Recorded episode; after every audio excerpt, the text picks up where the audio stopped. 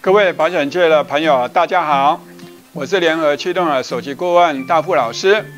上次我们来跟各位分享的，什么叫做职业灾害，以及工作者的身份，什么样的人算是职业灾害？那今天呢，我们要来说明一下《职业安全卫生法施行细则》第五条里面所谓的场所是怎么样的一个规定。它其实有三项规定。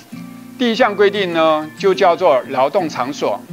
这个劳动场所就是包括第一种。在劳动契约存续期间，由雇主所提示使劳工履行契约提供劳务的场所，比如说像工厂的里面的工作场所，这些就是劳动场所。第二个，自营作业者实际从事劳动的场所，比如说自营作业者，我们知道可能是瘫痪执行商务活动的这个场所，也是劳动场所。第三个，其他受工作场所。负责人只为监督或监督从事劳动的人员实际从事劳动之场所，意思就是说，比如说今天啊、你送货到那个某一家公司去，结果你到那一家公公司工作的时候呢，跟那边的人受到啊那一家厂商的负责人或者是那个一些主管指挥监督一起工作的话，这个也可以说是协同工作，这样的情况也叫做劳动场所。第二种场所叫做工作场所，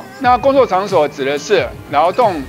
场所之中接受雇主或代理雇主指示处理有关劳工事务之人所能支配管理的场所。意思就是说，它虽然是一个啊劳动场所，但是它是被啊，比如说厂长或人事啊所支配应用这样的一个场所，也叫做工作场所。第三种叫做。作业场所就是指工作场所中从事特定工作目的的这样的场所，所以以上三个场所所发生的任何的工作中的受伤或者是疾病，通通都叫做职业灾害。以上是我们这一篇的分享，如果您喜欢的话，请跟我们按赞以及分享，感谢各位。